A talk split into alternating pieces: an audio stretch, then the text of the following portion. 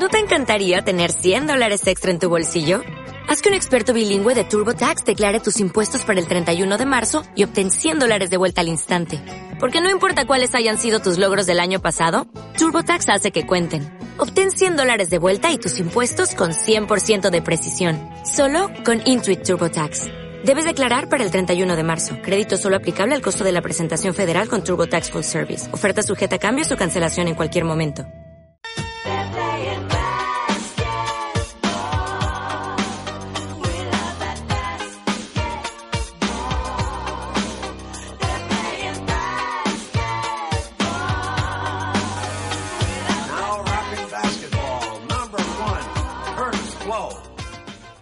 Buenas tardes, os damos la bienvenida a todos los aficionados al baloncesto norteamericano.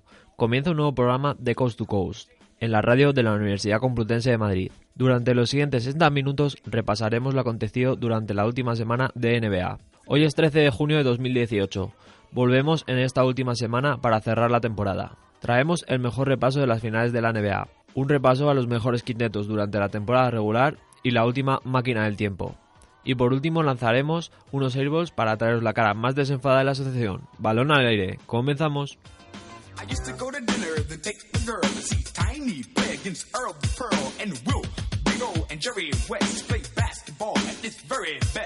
Basketball has always been my thing. I like Magic Bird and Bernard King. And number 33, my man, Kareem, is the center on my stunning team.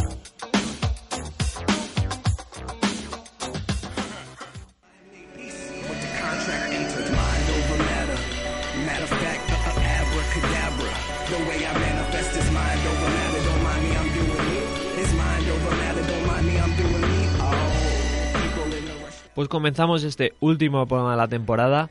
Como siempre, Gonzalo Jarabo para presentarlo y Juan González a mi lado. Hola, buenas. Y Javier Machicado. Muy buenas, ¿qué tal?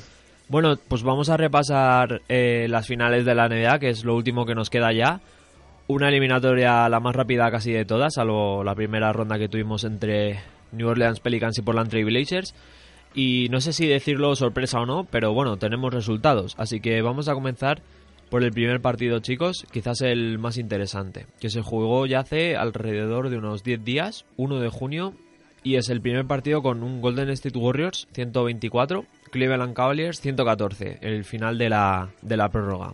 Un marcador, bueno, bastante ajustado, el, el que más de toda la eliminatoria, y que marca la mejor marca en la carrera en playoff de LeBron James con 51 puntos. ¿Cómo, ¿Cómo? visteis el partido? Pues con mucha rabia, por mucha, bueno, rabia a la vez que risa porque el momentazo de, de JR, que vamos, no, no ha pasado desapercibido para nadie, obviamente, pero sobre todo rabia porque, a ver, todos yo creo que creíamos que Warriors iba a ganar fácilmente, como al final más o menos lo ha hecho, sobre todo en cuanto al resultado, pero, ostras, es que ese partido, si lo hubiera empezado ganando Caps, hombre, no te digo que hubieran ganado ni mucho menos la NBA, no lo creo, pero sí hubiera dado bastante más juego. Sí, eso sí, seguro que hubiese cambiado la eliminatoria y, eso que lo que decías que es el marcador más ajustado, que incluso la ventaja de 10 puntos no es para nada representativa de lo que fue el partido, porque hubo una barbaridad de cambios de, de juego en el marcador. Yo sinceramente, sinceramente me esperaba mucho menos de los Cavaliers en el primer partido. Pero claro, si tienes a un bicho en el otro equipo que mete 51 puntos, pero es que encima era, era increíble eh, para los que visteis el partido, espectacular cómo se paraba en mitad, no en mitad del campo, pero a 9 metros y se, tiraba, se enchufaba los triples.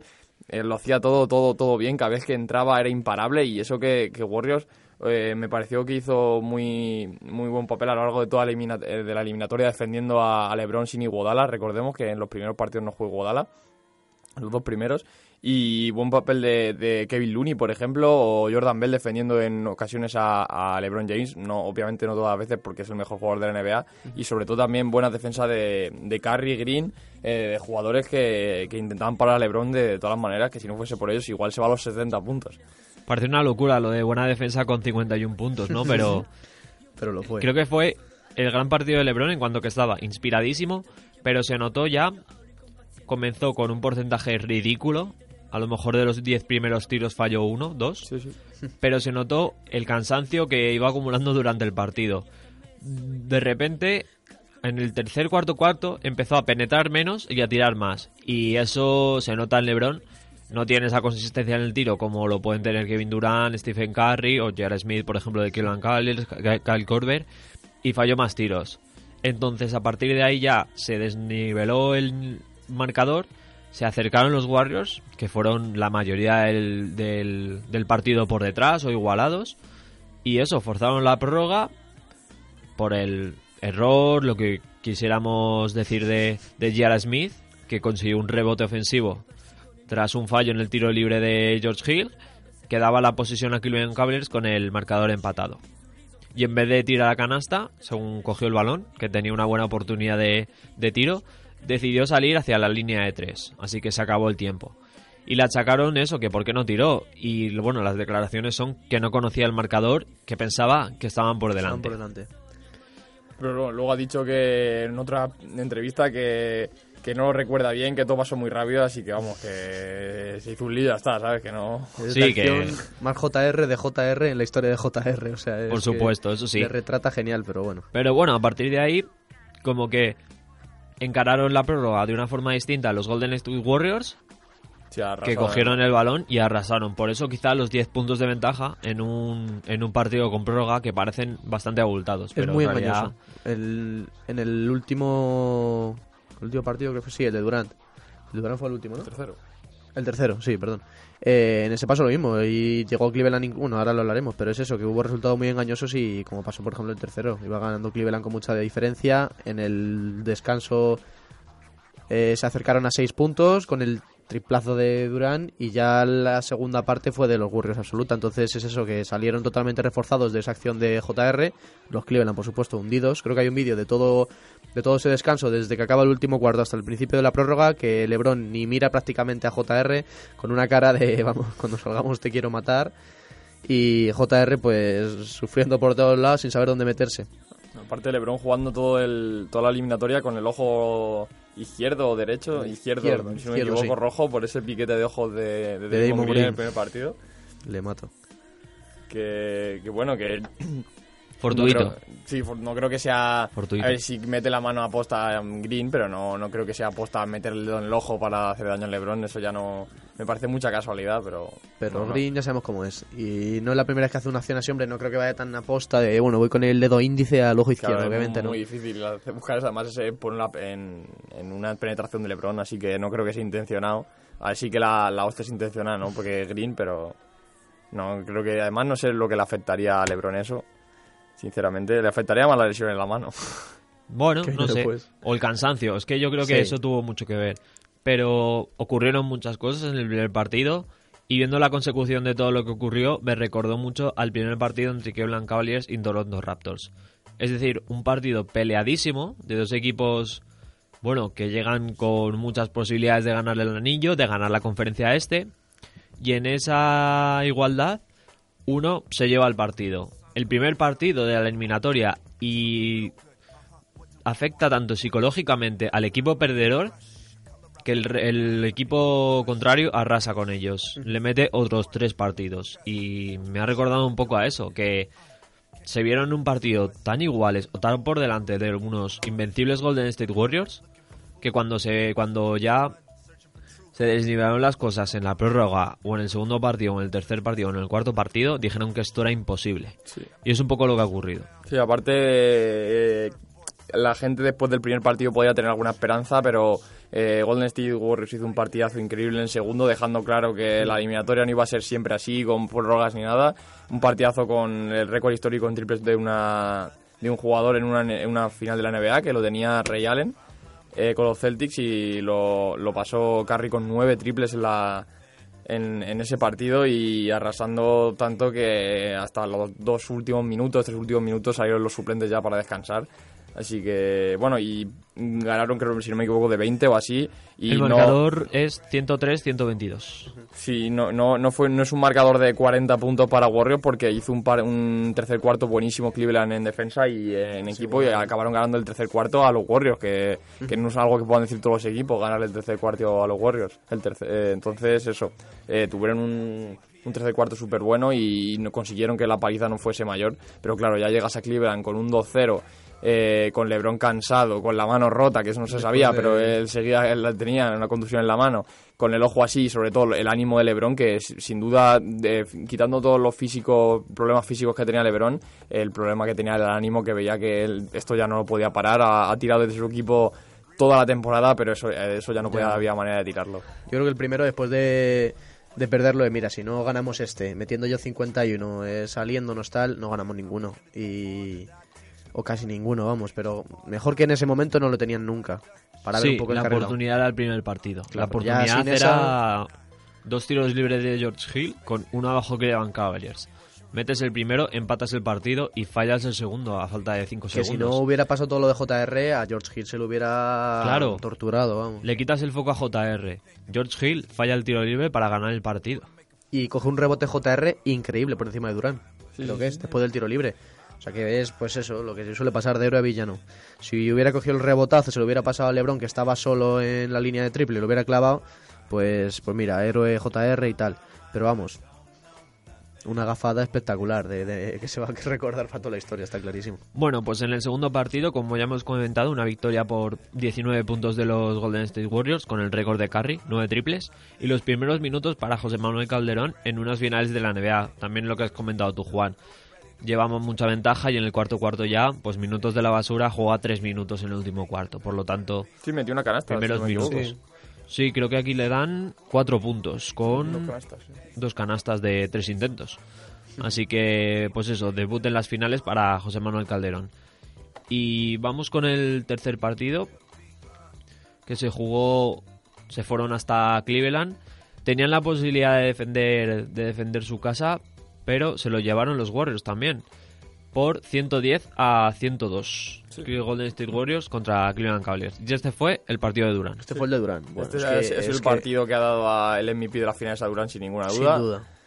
Y, fue alucinante. Increíble. Increíble que demuestra que. Porque está LeBron, si no sería el mejor jugador de la NBA, sin ninguna duda y que es un jugador que, que, vamos, que igual que LeBron tenemos que dar gracias por, por lo estar, estar viéndolo en directo porque las cosas que hizo en ese partido y cómo tiró del equipo, porque hay que recordarlo, muy mal partido tanto de Stephen Curry como de Clay Thompson.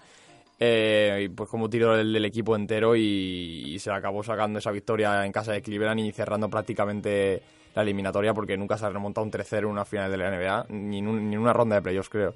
Desde el formato de mejor de siete partidos. Sí, claro. Y eso, entonces, sin espectacular. es que no, hay otra palabra, no se puede... Las estadísticas son 43 puntos, 13 rebotes, 7 asistencias. Pero claro, entiendo que en los primeros partidos, eh, tanto en el primero como en el segundo, no destacó nadie, no hubo un pico de un jugador de Golden State Warriors porque en el primero me acuerdo que Durán estuvo muy fallón. En el segundo son nueve triples de Curry, que son 33 puntos, así que solo metió 6 de tiros libres o de tiros de 2. El resto fueron triples. Y en este, por ejemplo, sí que es el carro de Durán, por así decirlo. Sin duda. Y es el mal partido de Curry.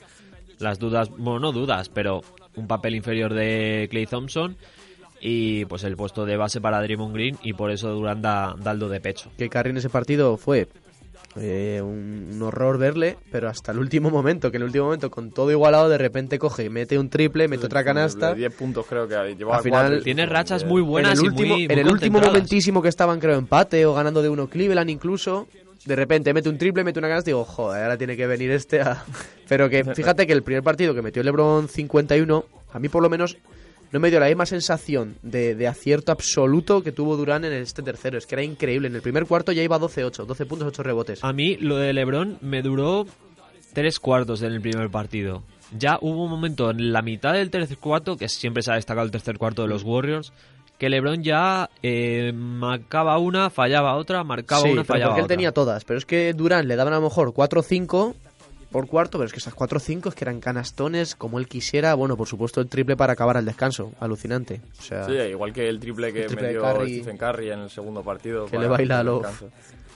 ha sido jugada muy bonita, la verdad. Sí, y sobre todo eso, lo que hemos comentado, que ese partido fue el que dio las MVP de las finales. Seguramente si Curry no hubiese hecho tan mal partido, hubiese sido MVP de las finales. Que de hecho en el, cuarto partido se, se está claro que Durán quiere que Curry sea MVP de las finales. Eh, le, le, da un montón de balones y Durán acaba haciendo un triple doble y todo en asistencias. Eh, porque Curry hizo, si no me equivoco, 29 puntos en el primer partido, 33 en el segundo. 37 y, en el último. y 37 en el último, pero ese tercer partido le da le da la, el MVP de las finales a Durán y, y ojalá otra vez será porque es lo único que le falta al base de los Warriors para, para completar su espectacular palmarés.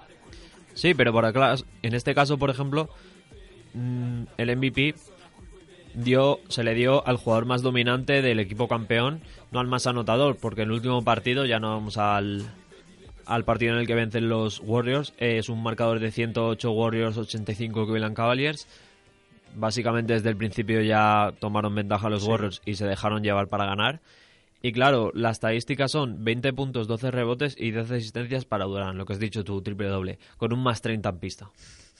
Pues Entonces, Stephen Curry, si es verdad que tiene 37 puntos, pero tiene 6 rebotes, 4 asistencias, un mal porcentaje de tiros de 2, con un 44%, un 7 de 15 en triples, que es una locura, y un más 18. Entonces, intenta nivelar las cosas Kevin Claro. Durant o le intenta dar balones a Curry, pero bueno, tiene su dominancia Kevin Durant por es que, encima también, del resto. es que también es que el tercero de Curry no fue solo malo en puntos, es que fue malo en todo. Es Sí, que sí, sí. si el tercero hubiera estado más o menos un nivel de, pues eso, 12 puntos, pero 12 asistencias, 6 rebotes, 2 o 3 robos, pues oye, se hubiera nivelado, pero es que fue catastrófico por todos los lados. Claro, o sea, no además, existía al, Curry. al ser el tercer partido, si fuese el primero, Claro. igual los otros tres se puede arreglar, pero al ser el tercer partido, hacer tan buen partido Durán, pues. Se notó mucho. Se nota mucho y eso, que no me parece para nada malo que sea de Durán MVP de las finales, ¿eh? Hmm. Lo único que digo que que to- todo, todos los aficionados de los Warriors queríamos que lo fuese Curry por- porque es lo que le falta, ¿no? En la primera finales lo fue Iguodala y en las dos siguientes lo ha sido Durán.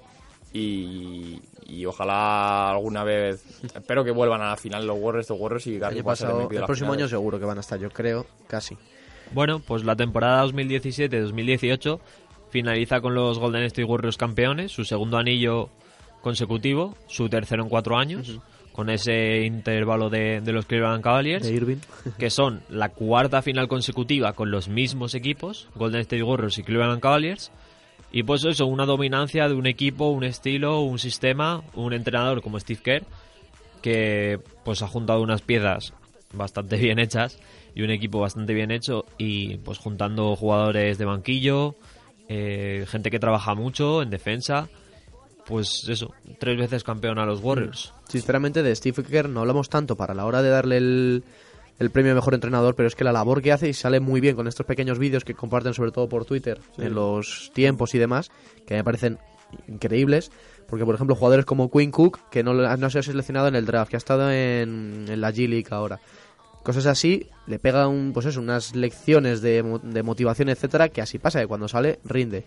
Igual con Jordan Bell, igual que, bueno, por supuesto con Damon no hay ni que contarlo, pero con un montón de jugadores que son secundarios, pero es que cumplen muy bien ese rol. Y al final es lo que le está dando tanta, super- tanta superioridad a ellos. Sí, sobre todo ese papel motivacional que tiene Steve Kerr para sus jugadores eh, y ese papel que yo algunas veces me, me lo veo como un entrenador de que sería el entrenador perfecto para entrenar a los niños y enseñar de lecciones de baloncesto. eh, que se veía, por ejemplo, que le decía en, un- en una ocasión a Durán que le decía, muy bien tirado Durán, pero la próxima vez intenta bu- bu- buscar a tus compañeros que están solos. En plan, unas nociones que, que se lo estás diciendo a probablemente uno de los mejores jugadores de la NBA y se lo dices como si fuese un niño pequeño intentando Sí, sí. enseñar baloncesto y, y- y eso, y dando lecciones de, de saber, saber de baloncesto. No, Sí, de vamos a pasar hasta no es el mejor entrenador, a lo mejor eh, no tiene las una táctica Claro. increíble, nueva, no sé qué, no sé cuánto, pero, pero esas cosas son al final al cabo son clave para, para motivar a tus jugadores y para, para hacer un equipo campeón como los Warriors. Bueno, yo creo que el mayor reto es, es decirle a los jugadores de la NBA que si defiendes bien te llevarás un anillo. Parece una locura, ¿no? Ahora con, con la evolución de la NBA hacia, hacia marcar récords en anotación y tiros de tres y que, y que, bueno, que al final bajar el culo y defender es lo que hace a los equipos campeones. El buen equilibrio entre el buen ataque y la buena defensa. Tampoco vas a descuidar totalmente la. Sí, pero parece ataque. que en los Warriors Pero- el ataque, entre muchas comillas, va solo. Que exactamente, siempre va a funcionar, solo. va solo. O sea, no hay ninguna duda lo que de hay eso. que poner tajada, lo que hay que poner horas de entrenamiento.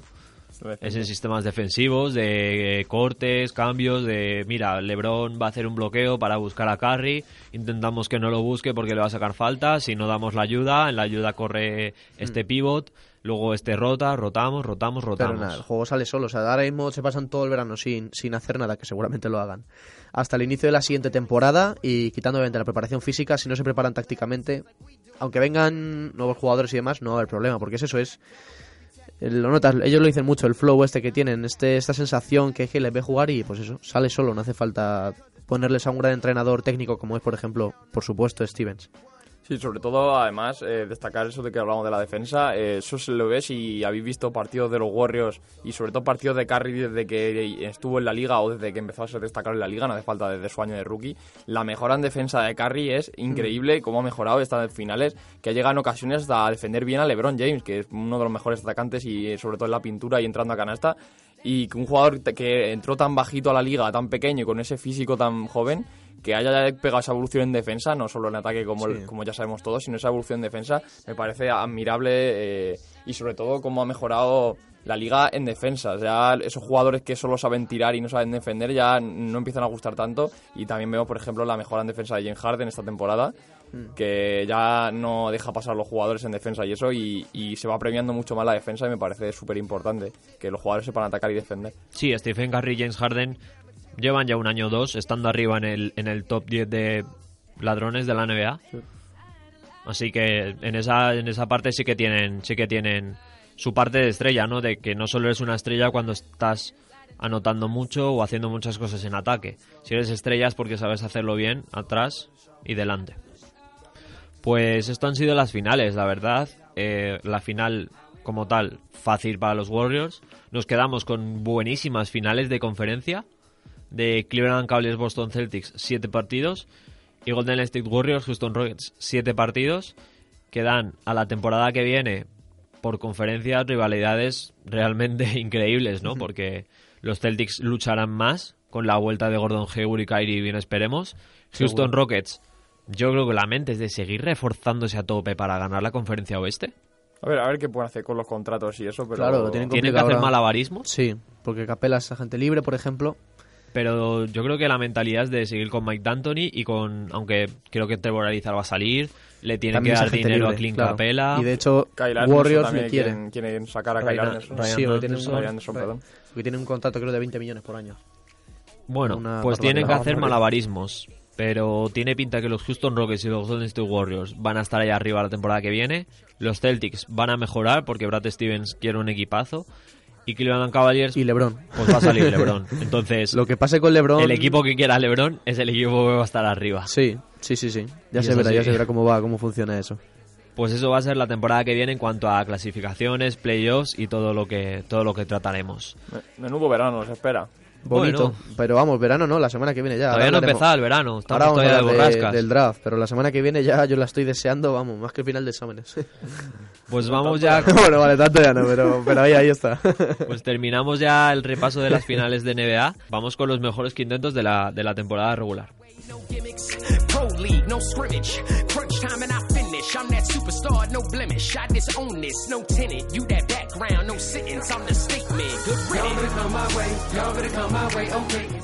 Vamos a anunciar los mejores quintetos anunciados eh, por la NBA en cuanto a líderes de, supongo son mejores quintetos de todos los jugadores. Luego quinteto defensivo, ¿no? Y quinteto de novatos, si no me equivoco. Sí, tengo el mejor quinteto de. Eso, los tres mejores quintetos de la NBA y, los rookies. Los defensivos no sé por qué, pero no los he encontrado. Bueno, pero bueno, pues vamos a darle. El primer equipo de la NBA, pues como no podía ser de otra manera, Harden está dentro, Duran está dentro y LeBron está dentro. Y para completarlo, Damian Lillard, que ha sido muy sorprendente, y eh, Anthony Davis, el pivote de Nueva Orleans. Los que los tres primeros obviamente iban a estar dentro, no hay ninguna duda. Anthony Davis igual y la sorpresa es la de Damian Lillard. Yo creo que también un poco de reconocimiento por hasta dónde ha llevado a, a, a Portland y bueno, por mí merecido, ¿por qué no? Vamos a, dentro de todo este calvario que sufre él con la selección, con los All-Star y demás, pues oye, haberle dado reconocimiento, que luego, por desgracia, eh, no ha tenido una correspondencia en los playoffs, pero bueno, lo merecía. El segundo mejor quinteto, eh, Russell Westbrook, este triple doble otra vez, de Mar DeRozan, lo mismo prácticamente que con, que con Damian Lillard, Giannis Antetokounmpo, eh, la Marcus Aldrich y Joel Embiid. Me parece un segundo quinteto muy correcto, la verdad. Eh, se cuestionaba mucho lo de Lillard por el tema de, de Westbrook, que había vuelto a hacer triple doble, pero bueno, yo creo que, que como ya he comentado, bien correspondido. De DeRozan sí o sí tiene que estar por el temporadón de, de Toronto, ante Tocumpo, ¿qué se va a decir de él? Aldrich también, eh, hasta dónde ha llevado a los San Antonio Spurs, teniendo nada y menos prácticamente entre, entre la buena gestión de Popovich y, y Aldrich, que ha jugado muy bien, pues lo dicho. Y lo mismo de, de Joel Embiid, temporadón, y los Sixers, que, que dan muchas ganas de verlo el próximo año. Ya veremos si con LeBron o no, ya veremos cómo va eso. Y el tercer equipo eh, está compuesto por Stephen Curry, Víctor Oladipo, Carl Anthony Towns, Jimmy Butler y Paul George. Stephen Curry, por supuestísimo, tenía que estar, ya se le echaba de menos en el segundo, bueno, ha entrado en el tercero, vale. Víctor Oladipo, temporadón absoluto con, con Indiana Pacers. Yo creo que nadie se, se esperaba a principio de temporada que Indiana Pacers entrara incluso en playoff y hemos visto hasta dónde ha llegado con combatiendo mucho incluso con, con los Cleveland, ya lo vimos en, en la primera ronda del este y, y, bueno, un temporadón después de la salida de Oklahoma. Hablando de Oklahoma, Paul George, lo mismo. Eh, ha sido sorprendente que esté, pero es que lo merecía, porque en cuanto a números ha hecho un temporadón absoluto igual. Ahora, eh, agente libre, veremos al final dónde cae, ahora hablaremos de eso. Jimmy Butler y Carl Anthony Towns, la dupla de Minnesota, que al final, en, vamos, entraron de chiripa en, en los playoffs, se esperaba muchísimo más de ellos, ya hemos visto el percance entre Towns y, y pero yo creo que los dos también lo merecían estar. A mí no me sorprende mucho, me preocupa quizás el doble rasero de premiar individualidades y premiar buenas actuaciones grupales, grupales, a la vez. Es decir, en el quinteto número uno, el mejor quinteto de la NBA, tiene individualidades como Kevin Durant, James Harden, eh, LeBron James, si no me equivoco. Y Davis. Anthony Davis sí que es in individualidad pura, uh -huh. yo creo, porque es una Sí. temporada muy consistente de Anthony Davis sí. con lo que le ha ocurrido a los Pelicans pero veo la, el doble rasero, por así decirlo, de premiar la actuación grupal de los Portland Trail Blazers, de meterse terceros en una conferencia oeste de locura y poner a Damian Lillard como, como el mejor base de la, de la NBA, por delante de, bueno, me falta por ahí Westbrook. Chris Paul, Westbrook y, todo y Westbrook, este tipo de jugadores. Vale que el año pasado hizo el triple doble y fue el sorpresón, pero es que este año también lo ha hecho. Joder, es que es algo sin precedentes que alguien que alguien repita. Yo lo hubiera incluido en el primero, en el primero sin duda. Ahora, lo, que- lo que he comentado ya, un poco de reconocimiento a Lillard después de todo lo que está sufriendo, entre comillas, con no ir a la selección, con no ir a los All-Star. Sí, que es a lo mejor, es que por nombre o como lo quieras decir, es el base número 7 de la NBA, Bueno. número 8.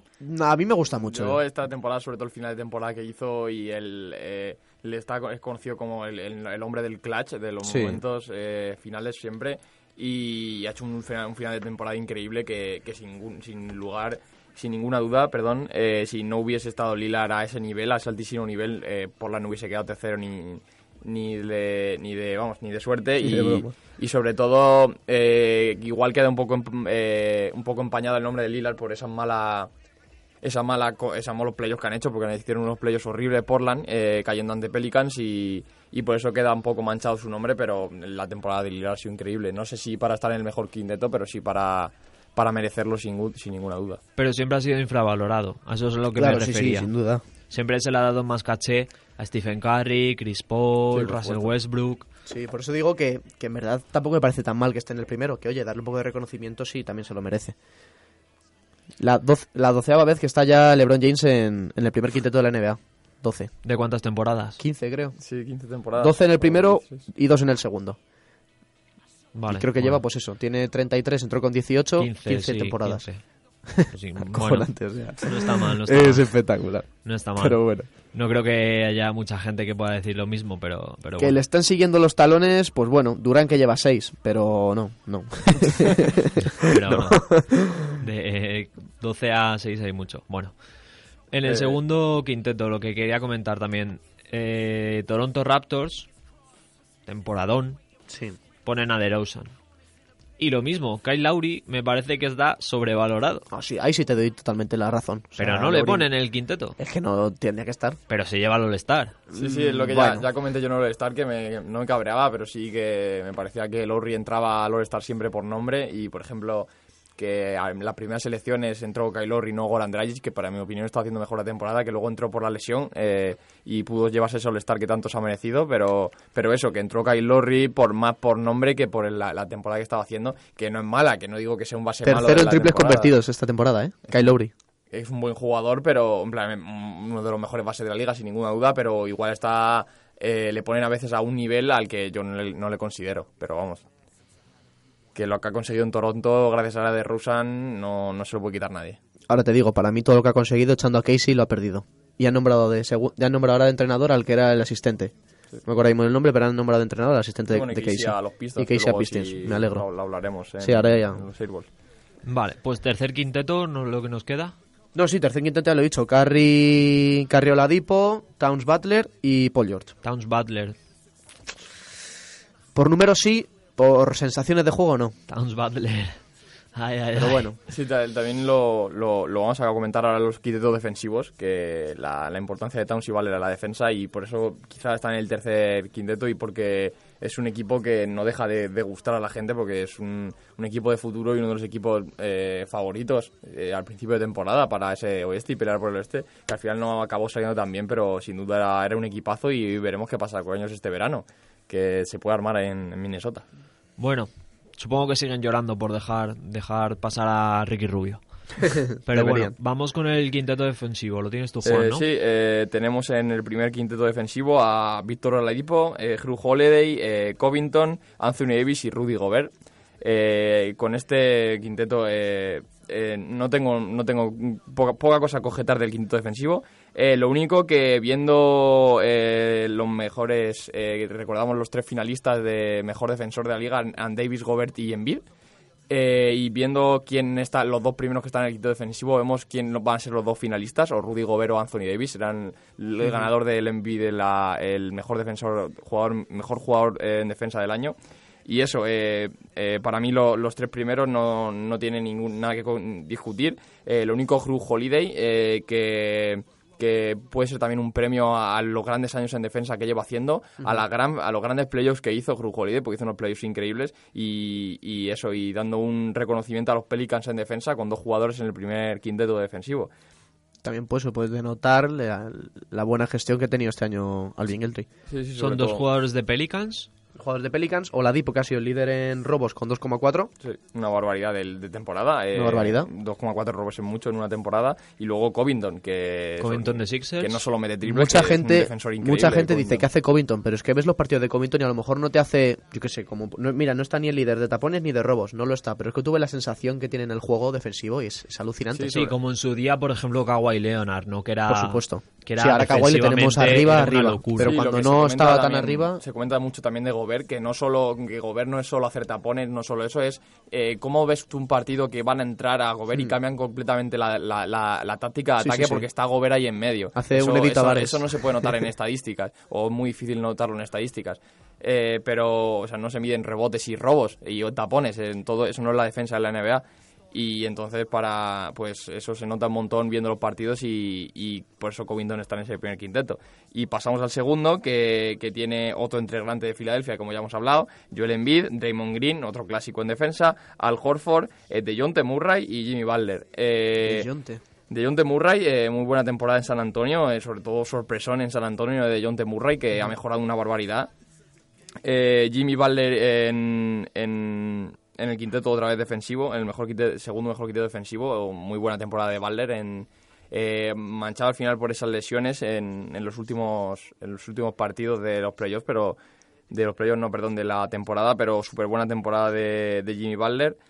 Y sobre todo destacar al Horford en los Celtics, que esto como estábamos comentando antes del MVP, del MVP no, perdón, de los mejores quintetos de la liga, eh, pasa lo mismo con la defensa, que el mejor equipo en defensa de la liga sin ninguna duda, que lo ha sido durante toda la temporada, ha sido Boston Celtics, y solo tienen un jugador y en el segundo mejor quinteto que es al Horford.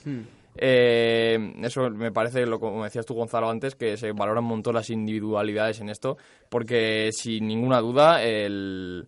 El, eh, no sé si yo hubiese metido alguno más, pero importantísima la defensa de los Celtics, como jugadores como eh, Smart. Marcus Smart, Jalen Brown, Tatum Sí. en defensa, Al Horford, Baines. eh, el temporadón del- de los Celtics en defensa ha sido, y bueno, eh, igual Al Horford en, en el segundo quinteto me parece poco para, para, para Todo eh, lo que ha premiar aportado, la sí. defensa de los Celtics este año. Solo un segundo, un jugador en el segundo quinteto en defensa. Sí, bueno, pero le han dado ese premio a nivel grupal, por así decirlo. También fue All-Star porque contribuyó mucho a las primeras victorias de los Celtics y todas las primeras semanas que estaban, que estaban muy arriba. Y bueno, el resto de jugadores, eso, son individu- individualidades muy buenas, ¿no? De John T. Murray fuera del perímetro, Joel Embiid dentro del perímetro, Draymond Green haciendo de todo, base, defensa y todo lo que te puede dar. Y el quinto, se me acaba de, de ir, el quinto eh. jugador, Jimmy Butler. Jimmy Butler, que bueno, por Segundo trayectoria, por trayectoria siempre ha sido Sí.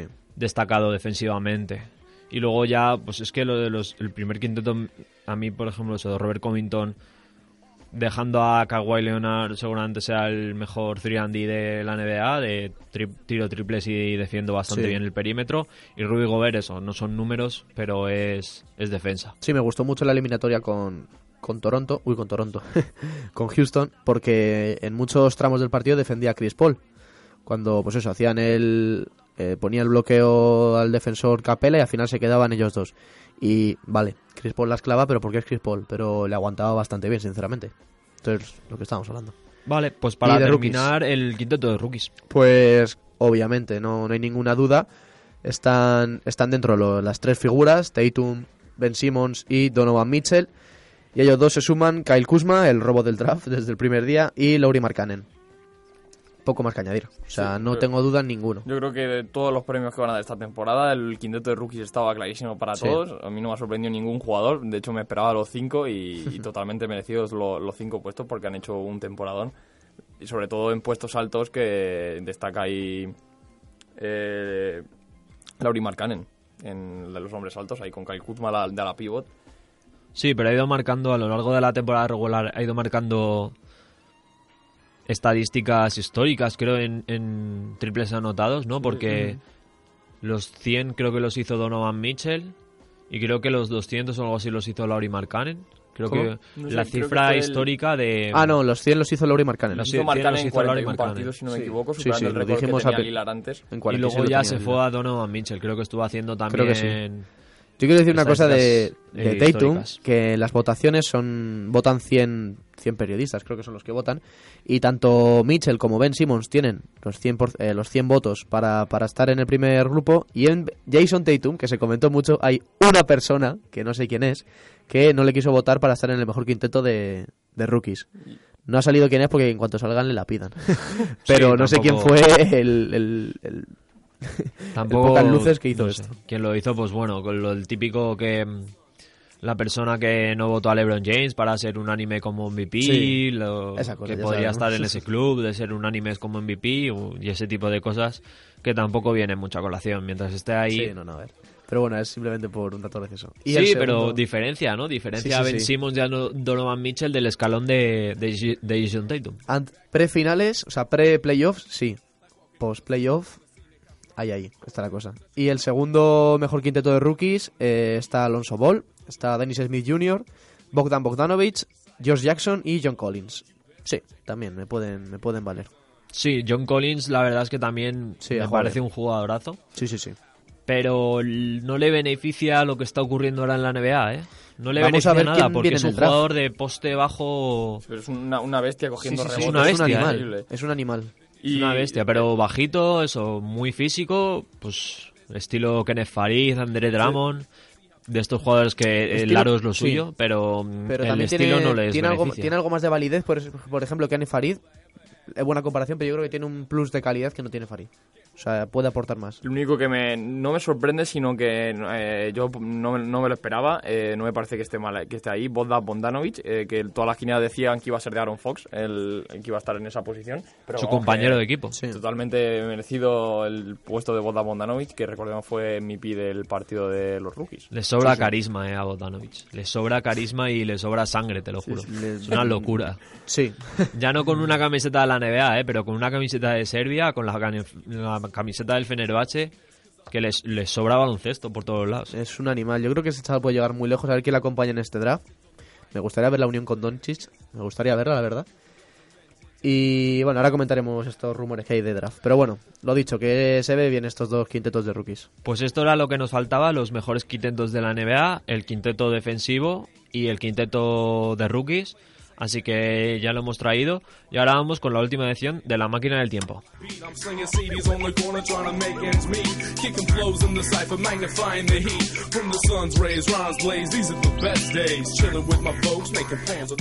Hoy para terminar traemos una máquina del tiempo algo distinta, un poquito más temática a estas alturas de la temporada. Así que vamos a ver qué nos traes, Juan. Sí, ya que era la última máquina del tiempo de la temporada y eso, pues quería traer no un jugador otro jugador, sino un poco más un programa un poco más especial y van a traer los, los mayores fracasos de elecciones del draft, eh, que muchos conoceréis ya y otros no, pero empezamos por la, una de las más significativas, eh, es la elección de Greg Oden, que estaba llamado a ser el Bill Russell de la época, eh, así le hablaban, no, es broma, así le, decían en las revistas estadounidenses, pero fue uno de los jugadores que, en mi opinión, peor han tratado las lesiones en la historia de la liga. Fue elegido en el draft de 2007 por Portland Trail Blazers, que como veremos a lo largo de esta máquina del tiempo, eh, son el equipo que peor elige y que peor mala suerte, no es que peor elija, sino el que peor mala suerte tiene en, esto, en estas elecciones de draft. Y fue elegido en el draft 2007 el número uno por delante de un tal Kevin Durant, que no sé si os suena, eh, MVP de la final de este año, a lo mejor suena por eso y que fue elegido el número 2, pero no, no todo queda ahí. En el número 3 fue elegido Al Horford y en el cuarto Mike Conley. O sea, hubieses elegido lo hubieses elegido, hubieses tenido un jugadorazo eh, de los pies a la cabeza, como son nuestros cuatro jugadores. Eh, y también había jugadores por, por ahí, eh, Joaquín Noah, que fue el 8 9, si no me equivoco, y luego Marc Gasol en el puesto 48, que eso... Fat Gasol.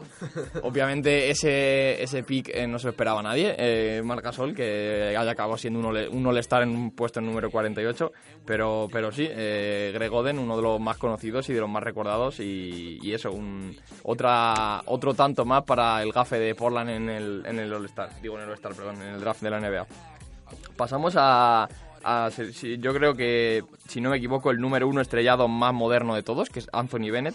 Eh, fue elegido por Cleveland Cavaliers eh, y fue una sorpresa para todos en la para todos que fuese elegido Anthony Bennett número uno. No es que se estuviese comentando que era una bestia en la universidad ni nada, no, fue una sorpresa para todo el mundo. Fue el número uno del draft y quedó por encima de Víctor Oladipo Nerles Noel. Eh, a destacar cabe que Oladipo no es lo que es Oladipo ahora, ¿vale? Oladipo, o sea, este draft era un draft muy flojo, ha sido uno de los más flojos de los últimos tiempos y le quita un poco de hierro a Cleveland Cavaliers, pero eh, sin duda el estrello que se pegó Anthony Bennett fue increíble, fue acabando, acabó siendo traspasado a, a los Timberwolves en ese traspaso de Kevin Love a Cavaliers, pero eh, terminó de, sin, sin, terminar nada y sigue vagando, hasta vagando por la D-League y por eh, ligas extranjeras hasta que eh, no ha conseguido nada y, no, no es que sea su culpa, sino que se le dio un número uno que yo sinceramente no creo que mereciese.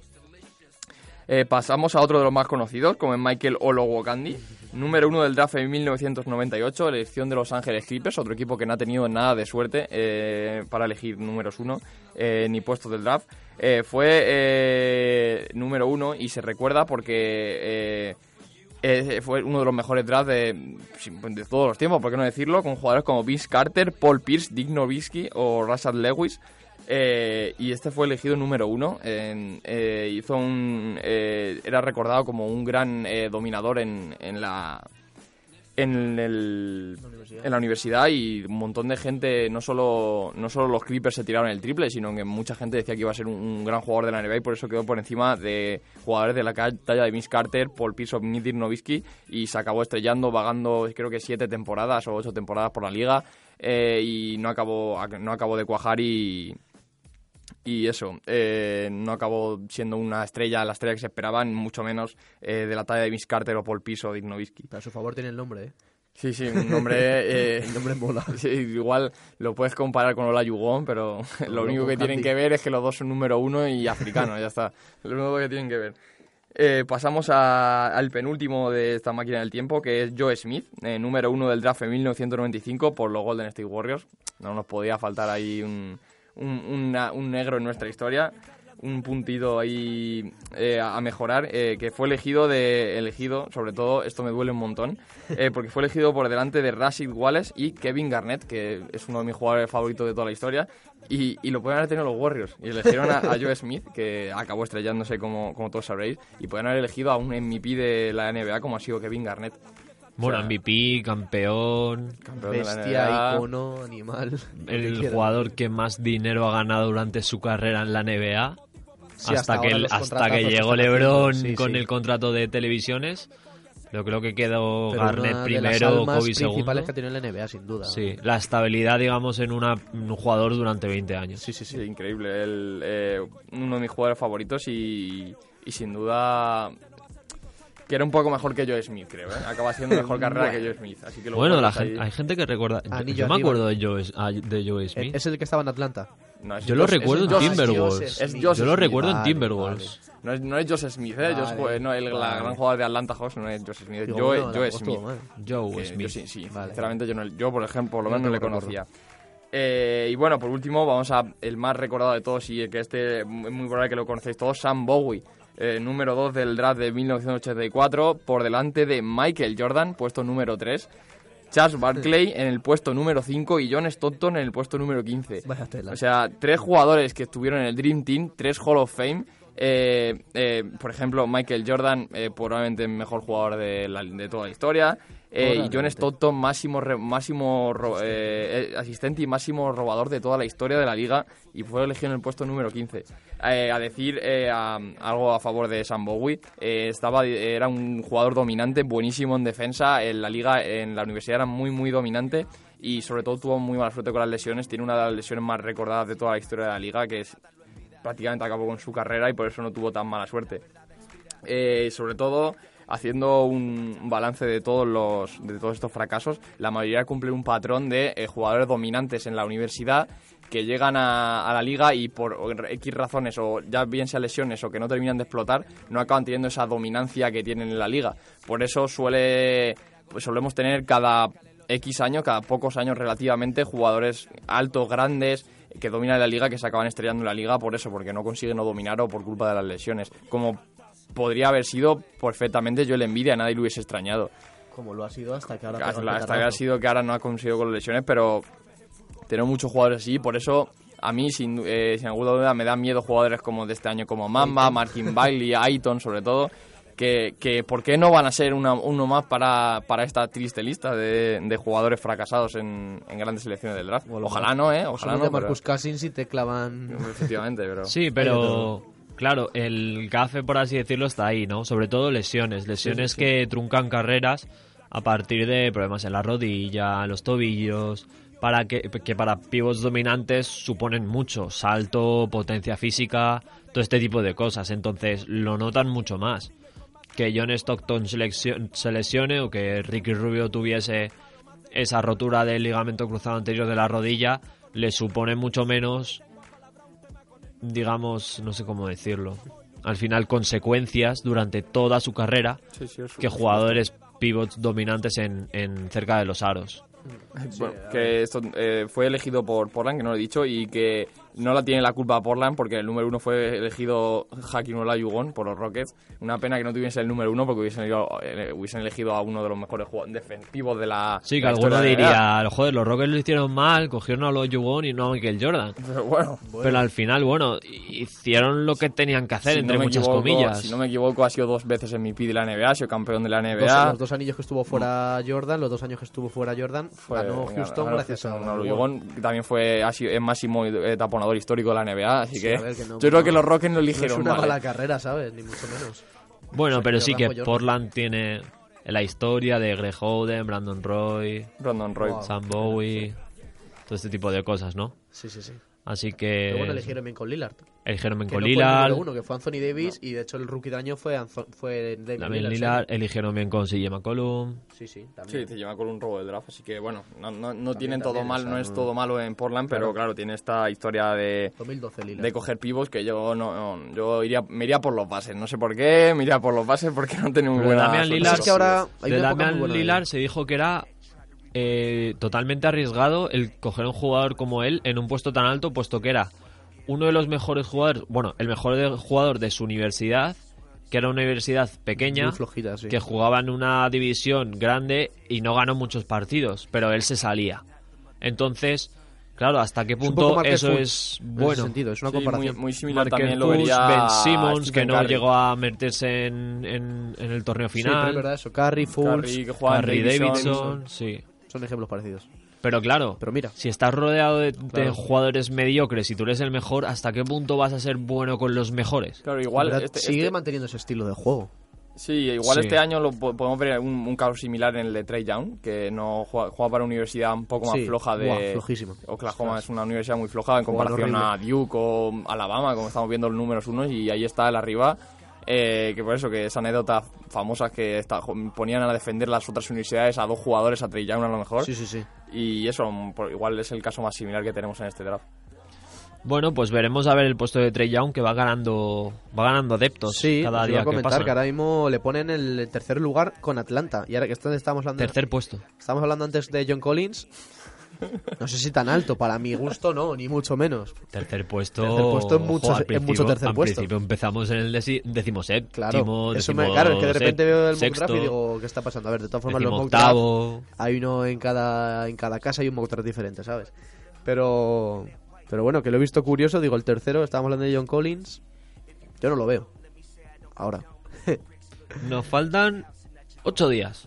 El 21, 21. tenemos el draft. El 20 el último examen, el 21 draft, bien. Pilla co- me pilla bien. Perfecto. Lo que no ocurre con las finales, ocurre con el draft, que es una cosa un poquito más. Bueno, para verlo de, tranquil, de, tranquil, Sí, de sí, sí. tranquileo. Y veremos a ver la, la elección, porque ahí se decide todo. Los equipos se eligen directamente. Sí, sobre todo además, eh, en otros años, por ejemplo el año pasado, eh, del 1 al 10 podrían estar perfectamente cantados los lo- los los 10 primeros puestos, pero este año es que nadie sabe lo que va a pasar en el draft. O sea, a excepción del 1 que parece que va a ser Eaton, todos los demás es que puede pasar cualquier cosa y me esperaría cualquier cosa. Así que, además de este draft que, como hemos dicho un montón de veces, viene cargadito y... Pero mucho, o sea, muy, muy, muy cargadito. Es que es increíble. O sea, ves los mock draft y. Bueno, los mock draft. Pues si ves la temporada. Ostras. Es que hay muchos chavales que están en la segunda en la segunda ronda, como Jalen Branson, que le ponen para segunda ronda casi el, el base titular del equipo campeón, Villanova. Es que es un chaval increíble y le ponen en segunda ronda, o sea. Pero todos esos puestos deberían de verse mejorados con los entrenamientos y las estadísticas Claro, del draft combine, claro, y justamente Trey Young lesionado. Ya. Entonces no lo comprendo en ese caso. Mobamba lo comprendo muchísimo porque dimos eh, la estadística de su estatura. Y está jugando, sí, está bueno, sorprendiendo su- mucho, dicen. Sí, de su estatura. Él y de Jaren, su- y, y, y- sí, Jaren Jackson son los que más están sorprendiendo. Jackson, Michael Porter Jr., que también es un poquillo bocazas, pero tiene pinta de que eh, saliendo de la lesión Pero esta que la tenido durante lesión, toda la es que temporada. antes de la lesión, vamos, era sin duda. Claro. Entonces quizás se dude uno. de esa lesión que ha tenido esta temporada. Pero ya viéndole jugar, tiene que dar Sí. ya todo el 100% Sí, sí, sí. para subir puestos. Pero bueno, veremos el, el 21. No lo podemos contar porque terminamos hoy, pero, pero os invitamos a verlo. Así que vamos a dejar ya esta máquina del tiempo, la última edición, y vamos ya a cerrar el broche, el broche, el broche de oro con nuestros airballs.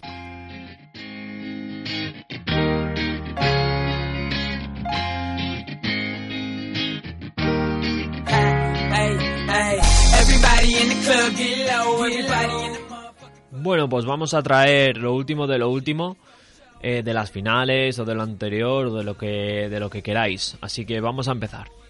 Pues uno flojito, por ejemplo, con lo de LeBron James, que se dijo que después de, del primer partido, los otros tres siguientes los ha jugado con la mano derecha rota prácticamente, porque se pilló tal cabreo con, con su amigo JR que, que reventó de un puñetazo una, creo que era una pizarra o algo Sí, así. una pizarra blanca. Y la reventó y de hecho hay una, una, una foto que se le ve así de agarrándose la cintura con las dos manos, la mano derecha bastante más hinchada. Y bueno, pues ahí está, que se ha quedado con la manita Yo creo que rota, rota. rota, rota. Lo que es ¿no? un Porque- hueso roto, yo creo que no, no, No, porque no, juegas. Dijeron que era una, una, una contusión. Una contusión. o- sí. Pero una contusión fuerte, o sea, no es que le doliese un poco la mano, que supuestamente lo dolía bastante. Y hacer esos partidos de 30 puntos con la mano así, vamos. es que me parece que si no lo hace LeBron no lo iba a hacer ningún jugador. Posiblemente. Sí, sí, pero eso es acabado con el- la última gota de gasolina que tenía en el, en el tanque. con todo, o sea, Total. lo- todo. O sea, mira, yo por ejemplo, ahora que estaba, porque hace poco fue, hicieron como un, un memorial al partido este de fiebre, el flu game que tuvo Jordan.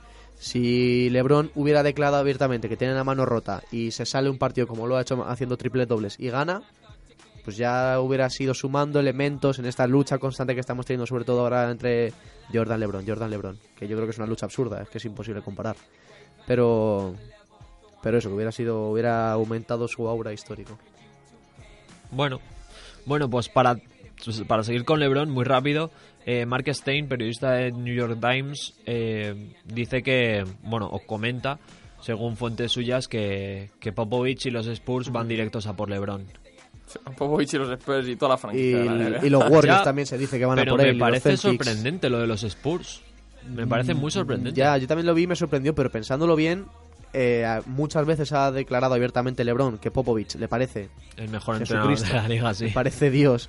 Y, y ostras, no le había pensado que si LeBron va y se queda Kawhi, uff, Ya, pero Uf. los Lakers, digo, vale, los Lakers vale, porque bueno. a lo mejor quiere cambiar de aires y centrarse solo en baloncesto. Tiran de tal, todo los de Lakers. historias. Los Ya. Celtics, digo, vale, porque también los Celtics son eso, la franquicia histórica. Pero los, los Spurs, que no tienen ni mercado grande, A lo mejor es lo que quiere él. que Claro, sea, claro, después de que tanto refieres. mercadazo, pero no dijo tienen ni mercado grande ni aspiraciones brutales al anillo, aunque siempre están ahí. Dijo Wade que, que le conoce mucho que, que la decisión no la va a tomar al fin y al cabo por, por mercado, como está saliendo tanto, sino que la va a tomar según lo que diga su familia. Entonces ahí a lo mejor en, en Texas, en el Álamo, se hace coleguita de Pau, que, que, que de hecho van a jugar un partido el 8 de julio, Pau con Mark, amigos de Pau contra amigos de Mark en Girona, y a ver si se trae a Kobe. Pau, estaría muy chulo. Ojalá, ojalá. Me compro la entrada, vamos, en cuanto salgamos. Vale, Billete bueno. para Girona. Bueno, Sí. que eso que na- nadie... Hablar de LeBron James y de su futuro daría para, para un programa entero y, y es que, sinceramente, antes, al principio de temporada lo tenía un poco más claro, pero este es que no tengo nada claro de dónde va a ir. pero, Yo creo pero- que va a ir a Lakers o a Miami. Porque son las dos Miami, opciones. O el uh. talonario de Lakers Sixers. o la ciudad de Miami. No sé, no sé. Es que... Miami el este, es el este. Ahí. Montar- Miami, montará este. otro de Decision como la otra vez. un- Porque Pat Riley cometió un error. Y puede enmendar ese error. Me da No eso, sé ¿no? yo. no porque sé yo. Pat puede enmendarlo. Y creo que sí que No tiene me opciones. gustaría, no me gustaría. ¿Quién sabe? ¿Quién sabe? Pero bueno, ya quién sabe. Bueno, más airballs, Juan. Bueno, eh, pasamos a uno que a los más fanáticos de los videojuegos les gustará. Eh, ayer se disputó un torneo eh, en, el, en el E3, que es una gran una feria de videojuegos enorme, en la más grande del mundo, en Los Ángeles. Y se disputó un torneo de, de 100 personas que era contaba de 50 youtubers o streamers, eh, que jugadores, entre comillas, profesionales de Fortnite, con 50 celebridades eh, estadounidenses y sobre todo del panadero- programa estadounidense y entre ellas no podían faltar, faltar los jugadores de baloncesto, los jugadores de la NBA que ya ver si no me dejo ninguno, estaba jugando Andre Drummond, Kenneth Faried de Animal, eh, Reggie Jackson, Josh Hart, jugador de Los Ángeles Lakers, el rookie, eh, y Paul George, eh, creo que no había ninguno más, eh, y sobre todo Kenneth Faried quedó en una partida segundo, eh, así que ojo ahí a la NBA, la re- NBA. la NBA representando en los videojuegos. Ah, deja. Que están, están en todos lados la NBA y sobre todo con buenas actuaciones de Faried que ha jugado mejor en el torneo de Fortnite que en toda la temporada. En las De últimas dos, tres temporadas. Me parece increíble porque quitando a Josh Hart, son punteros de la liga, ¿eh? Sí, sí, son Sí, sí, de la liga y, y porque nos han traído a más, pero ya conocíamos que Ben Simmons, Carl Anthony Towns eh, son jugadores habituales de estos juegos y porque han traído cinco, pero yo- podrían haber traído otros 10 estrellas más de la NBA fácilmente y no me hubiese sorprendido. viene está la gente, fuerte. la gente loca con el Fortnite. Hasta los jugadores de la NBA, claro. Sí, pues y Chulo, es que chulo. es increíble, porque claro, ponlo ahí tú en una silla normal, un tipo de dos metros, rollo, bueno, pues vamos a jugar a videojuegos, ¿no? Si tuvieras entrar a, a Faried y a, a Drummond y es que era espectacular, o sea, es que le sacan dos cabezas todo, a a todos, todos, increíble, a todos. no sé cómo cabían en la Y silla. lo han cogido los más altos, Don ¿eh? Porque justamente Drummond y Farid son pivots bajos. Sí, Sí, Y Farid lo han cogido encima, los más altos. Farid encima jugó Bueno, Drummond jugando, jugando con el mando, que es- le da el R2 y le da el L1 Jugaría con el prácticamente. pulgar y el meñique solo, no sé qué haría ahí. Ah, Imaginaos a Marjanovic jugando a- al, al Fortnite. Necesito un mando de como un- una Play. o-. Bueno, pues se divierten los que están de vacaciones. Claro, Sí, sí, sí. claro. ¿Qué van a hacer si no? Ningún jugador, bueno, Drummond ha hecho mala temporada, sin duda, y por ellos menos, ¿no? Pero llevan un tiempo ya de vacaciones todos los que estaban jugando, no estaba ahí ninguno que haya El disputado finales. Paul ni- George, a lo mejor. Paul George, sí, el último, Sí, y pero ahora como- tiene llamada para ir a Las Vegas, ¿no? Que lo tenemos, las exhibiciones estas, ¿son este año o el que viene? No me acuerdo. eh, de, la selección. De la selección. Sí, Creo que se, se reunían este año, ¿no? Pues a, a sí, a ver, principios de julio. Si fuera él no iría, ¿eh? Porque ese cuando se jodió fuerte fue en una exhibición de esta. Va a tener un gafe. No, hombre, esperemos que no. Que... No otra vez Paul George y ya. Esperemos que no, por favor. Bueno, pues tenemos más Airball, chicos. Ahí me quedan terminamos? dos, pero quiero acabar sobre todo con uno. Pues uno rapidito y Venga, terminamos. Eh, bueno, que se estrena la película de Kyrie Irving, Uncle Drew, el 29 de junio. que Va a contar con Shaquille O'Neal, con Chris Webber, con Reggie Jackson y con Nate Robinson. Peliculón, hay que ir. Y el último de todos Kevin es... Love, me falta. No, Kevin Love. Kevin Love sale en los Ah, vídeos. Salen los vídeos, pero no en la peli. Creo que No la sale en peli, la peli. Por lo menos anunciado, no. Pues a mí es el, que, el episodio que más me gusta de, está chulo, de está de chulo. Porque Ojo. claro, el primero es solo Kyrie Irving. Sí. Y el segundo Ya es en el que mete a sí, uno más, que dices tú, buf, ¿quién es Kevin Love? es que era Kevin. Love en la mejor época que tuvo en la NBA, Minnesota. en Minnesota Timberwolves, destrozando la liga, pero vamos, de forma locura, de haciéndose 30-20 todas las noches. Y venga, por último, para acabar rapidito, Embiid, campeón del Sactina Full. Lo merecía. Tiene que ser él. En beat, porque Embiid. ¿Por Tiene qué? que ser él, porque es el mejor. Bueno, por lo que he visto ha sido, bueno, ha sido votado por la gente, esto está votado por la gente y sobre todo eh, Eurosteps, eh, pasos eh, y sobre todo eh, fallos a canasta también, eh, hay unos cuantos, eh, y fallos de canasta y sobre todo por, por ser Envid y por la actitud Mira, que tiene tuvo, Envid. tuvo un partido de que en, La ce- en hamburguesa, cero, ¿no? intentó hacer tres mates, los tres los dio al hierro cayéndose.